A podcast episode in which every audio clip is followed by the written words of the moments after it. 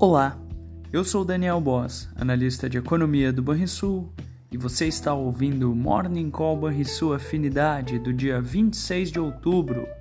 No exterior, a agenda contará com a divulgação do resultado do PIB do terceiro trimestre nos Estados Unidos, além da decisão sobre juros do Banco Central Europeu.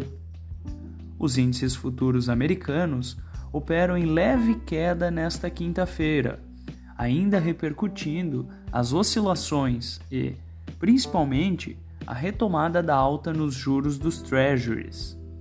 Na véspera, a tão aguardada fala do presidente do Fed não trouxe nenhuma menção aos rumos da política monetária, como já imaginávamos, dado o período de silêncio. A temporada de balanços corporativos segue a todo vapor nos Estados Unidos nesta quinta-feira no campo político, após três semanas sem presidente na Câmara dos Representantes, o Partido Republicano chegou a um consenso para a eleição de Mike Johnson, da Louisiana. Do fronte da guerra no Oriente Médio, o destaque segue sendo a falta de combustíveis enfrentada na faixa de Gaza e também a possibilidade de uma incursão por terra do exército israelense. Na Europa, as bolsas operam em queda e as atenções seguem direcionadas ao comportamento dos títulos públicos americanos. Essas foram as notícias internacionais. No Brasil, o destaque do dia será a divulgação da prévia da inflação oficial, o IPCA 15. Haverá também a apresentação de dados de preços ao produtor e de fluxo cambial.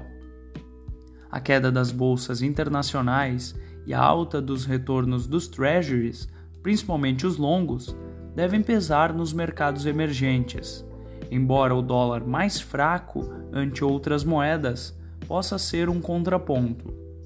Além disso, a aprovação na Câmara do projeto de lei que prevê a taxação dos fundos de alta renda deverá ajudar o governo na tarefa de aumentar a arrecadação na tentativa de cumprir a meta fiscal para o próximo ano. Fechamento do mercado. O dólar encerrou a quarta-feira estável, aos R$ 4,99. O Ibovespa recuou 0,8% aos 112.830 pontos.